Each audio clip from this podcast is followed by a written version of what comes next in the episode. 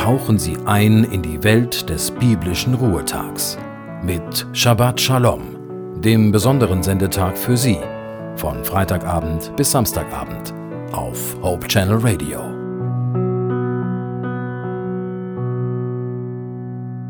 Ich begrüße Sie zu dieser Andacht zum Sabbatbeginn.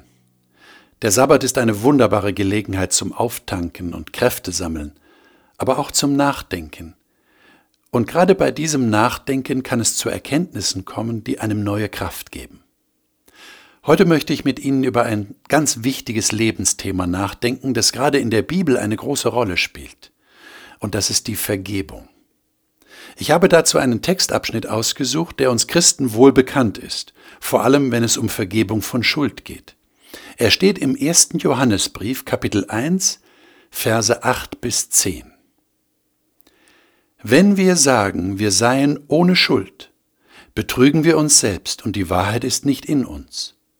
Doch wenn wir ihm unsere Sünden bekennen, ist er treu und gerecht, dass er uns vergibt und uns von allem Bösen reinigt. Wenn wir behaupten, wir hätten nicht gesündigt, machen wir Gott damit zum Lügner und beweisen, dass sein Wort nicht in unserem Herzen ist. Und im zweiten Kapitel geht es noch weiter. Meine Kinder, ich schreibe euch das, damit ihr nicht sündigt.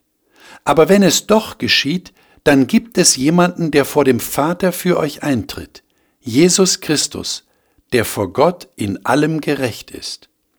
Er ist das Opfer für unsere Sünden. Er tilgt nicht nur unsere Schuld, sondern die der ganzen Welt. Das sind ganz grundlegende Aussagen und es ist ganz entscheidend, dass wir sie wirklich registrieren und verinnerlichen. Das Erste, was wir lernen, ist dies.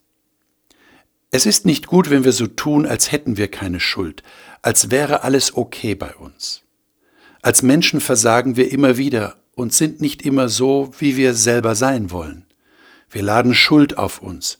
Wir werden schuldig an anderen Menschen, manchmal auch gerade an den Menschen, die uns besonders nahe stehen. Und selbst wenn wir das Gefühl haben, wir hätten doch nichts Schlimmes getan, dann weiß Gott es besser. Und wir sollten Gott nicht als Lügner hinstellen, indem wir behaupten, dass wir nicht gesündigt hätten. Das ist die Argumentation des Johannes in seinem Brief.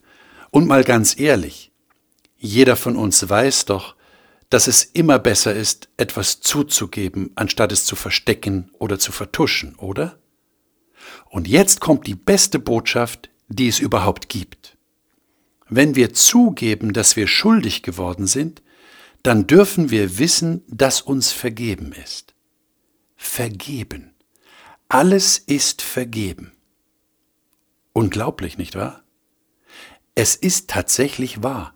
Gott vergibt unsere Schuld. Und Johannes erklärt auch gleich in den nächsten Versen, wie das möglich ist.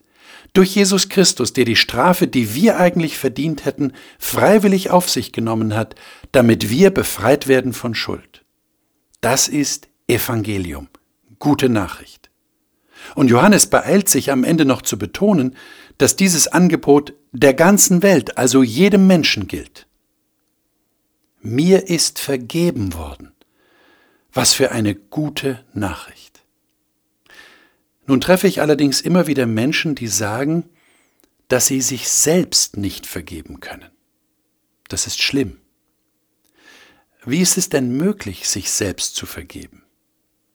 Ich denke, dass es ein Prozess ist. Das kommt wohl nicht von heute auf morgen.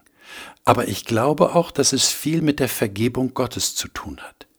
Wenn ich sicher weiß, dass Gott mir vergeben hat, dann darf ich mir auch selbst vergeben.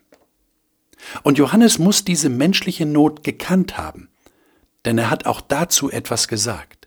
Im dritten Kapitel desselben Buches sagt er in den Versen 19 und 20 folgendes.